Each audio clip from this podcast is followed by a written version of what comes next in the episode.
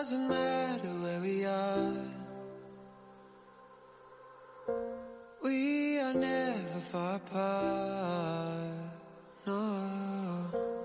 Doesn't matter where we go.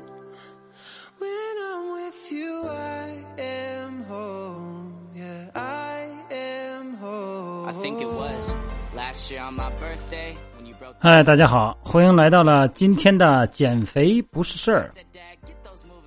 然后每次开场呢，我要再次感谢在每天直播中呢 来关注，呃，我们做直播的各位朋友们，也更感谢大家给我们打赏的人哈。虽然现在打赏的功能还没有建立起来，但是大家的心意我绝对是领了，呃，真诚的感谢哈，这个没有半点的虚假，绝对是真诚的感激。今天看了一篇文章，这个文章呢说的是什么呢？说这个我们人类哈，都是快感取向的奇怪物种。很多的人类学家曾说啊，人类啊是理性的啊，慢慢都趋向于理性，因为有文化、有知识了嘛，文明了嘛。但同时呢，也是快感取向的动物。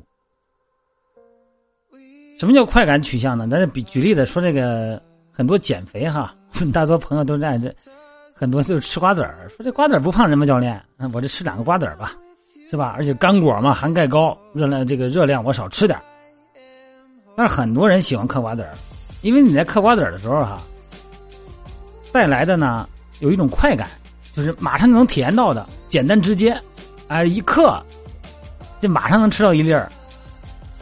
所以说，很多人呢，就是只要说我吃两三个，我吃一小把，你那盒那一包绝对的那个干掉，绝对剩不下。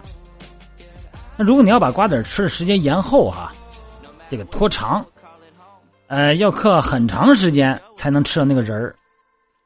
呃，哪怕你可以吃一大把，这个人呢，这个快感啊，都感觉就不爽。所以说呢，此时那么漫长的嗑瓜子的过程，就成了繁琐而乏味的工作，这会引来很多的抱怨，甚至于还会产生痛苦。这就是说减肥，我就联想到这个减肥这个道理哈。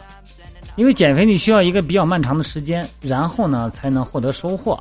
这个漫长的时间呢，可能是一周，也可能是一天。但是如果你的这个训练结构和你的生活规律，可能不满足这些减肥的客观条件以后呢，可能就需要时间比较长。你比方说减肥训练营嘛，我们它就快啊，体重稍微大一点的啊，就是你看男男男士们啊，你二百多斤的人，一天一斤，一个月减个二十斤、二十五斤，跟玩似的，也不是很累，因为它满足了很多条件，你比方说时间了、空间了，还有饮食了，还有心理了，还有角色了，它满足这些条件了。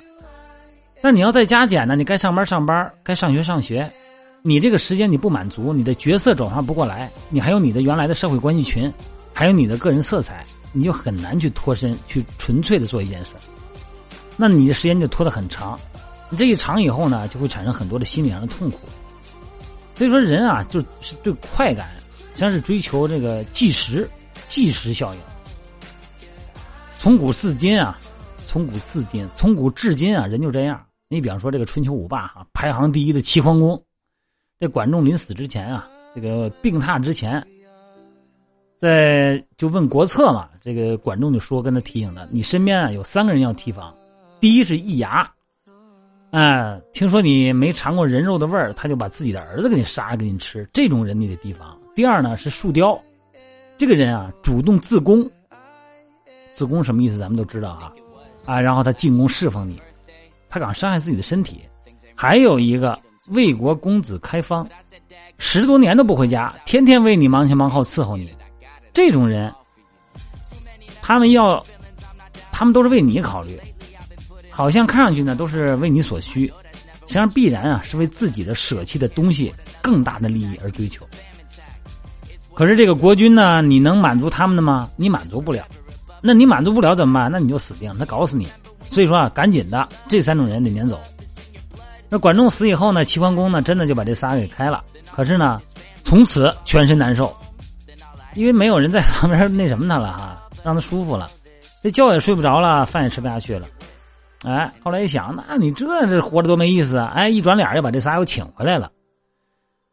这一牙，这是树雕，这魏公子开方，这个这哥们仨回来以后，就立刻就发动政变，囚禁了齐桓公。不给他吃喝，把这个春秋第一霸主活活给饿死。临死之前呢，齐桓公就疑惑的说：“这好奇怪啊，这道理我都懂，我怎么就做不到呢？”你就我说这个故事，你就联想到你减肥的事就行了哈。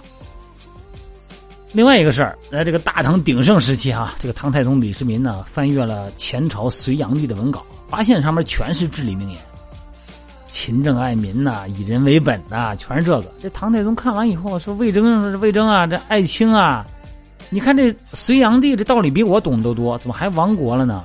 魏征就说：“懂道理多有个屁用？道理懂得再多，你非反着劲儿来，能不亡国吗？”所以说啊，古人就说这个知行合一。减肥也是什么的，我都我都知道，我都懂，但是我就做不做做不到。这东西你说这个人的学历、智力，是吧？这而且还有人的这个，咱说现在的这个地位啊，包括像管理与学呀，都都一套一套的现在学都。但实际上你这做事还是自以为是，独断专行，还是按照最既得利益来做事。那你说这种情况，你说到底是怎么回事呢？很多时候啊。知道太多太多的道理，但就是做不到。而且咱们网上我记得还流传一个故事哈，就是有个蝎子要过河，就找青蛙说：“青蛙呀，发扬点这个助蝎为乐的精神好吗？帮我驮过去吧，啊，帮我过河吧。”那青蛙说：“少来，嗯，你蛰我呢？”蝎子笑了说：“青蛙，心里不要那么阴暗，你把我载过河，如果我蛰了你，惹你发飙，把我一掀翻到水里头，我不就淹死了吗？”这青蛙一想也是啊，那就上来吧，就让这蝎子爬到他后背上去了，就带着这蝎子呀过河。到了河中间，啊，就看见这个蝎子竖起尾巴来的毒刺啊，照着青蛙的背上扑哧就是一下，当场就疼的青蛙这嗷一嗓子，这猛地一窜，把这蝎子给扔河里头了。这愤怒的青蛙呢，就游到了快到淹死这蝎子旁边，就问他说：“你脑子有毛病啊？你蛰了我，你就死了，你不知道啊？”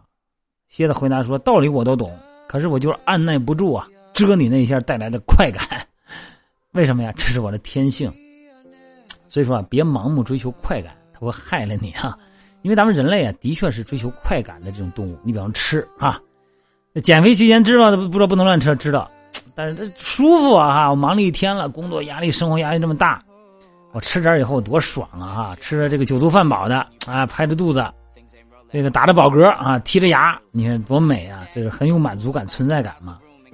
这时候你不想别的，所以正是因为这个迅速直线的这个叫快感取向嘛，就让很多的股民，你比方说这个比巴菲特还明白道理，但你真正操作的时候，智力就不靠谱了，因为你靠的不是智力选择。都知道这个价值投资啊，都知道应该把好的产品呢或股票呢抓到手里头，啊，把那垃圾都抛出去。可是抛出垃圾股往往是亏钱的，啊，带不来快，你往往是带不来快感，只会带来痛苦。相反呢，抛出优质股票啊，赚点小差价，啊，能在第一时间挣到钱，获得快感，就是为这个快感。所以说，很多那些理论的，从理论上来讲的高手啊，在实际操作中呢，都成了渡河中的这个蝎子，终究没办法改变自己追求的一时快感的天性。哎呀，这个人嘛，总是短线激励哈，呃，才能让我们走得更长远。从这个咱们人的这个长远的事业或者说这个生活来说呢，哎呀，就是说要和这个人的这个追求短线快感的神经反射相悖。所以说呢，必须要引进短线激励机制。也就是说，你减肥，你必须得有一个短期的小目标，你得有一个短线感到快感，看到反射，看到一个回馈的信号，你才能坚持下去。才能支持咱们在这个所做的这个减肥事业中哈走得更远啊，坚持的更久。所以说呢，咱们你看，咱就说不说别的，就说这个每天咱在玩的微信哈，有时候咱在微信上留点留点留点言啊，留个照片什么的，图什么呀？不就图人点个赞吗？哎，点个赞你就心里挺高兴的，就得到了一个回馈的信号。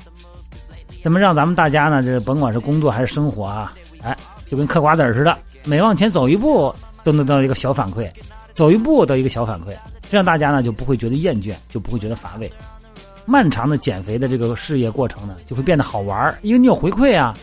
这个回馈呢，既来自于体重秤，还来自于你的朋友圈所以说呢，说到这个话题的时候呢，我转了一圈要说两件事第一呢，就是咱们这个你要真想减肥哈，你还没法来我们训练营封闭减肥，你就加入我们这个群啊，进入微信平台，我的微信号呢就是我的手机号哈，呃幺三六零幺三五二九幺零，然后你进来以后呢，我给你加到这个减肥不是这个群里头去，然后把你每天的训练的、吃的，哎，然后这个都写到你的这个呈现在咱们大家面前，让大家鼓励鼓励你，给你点个赞。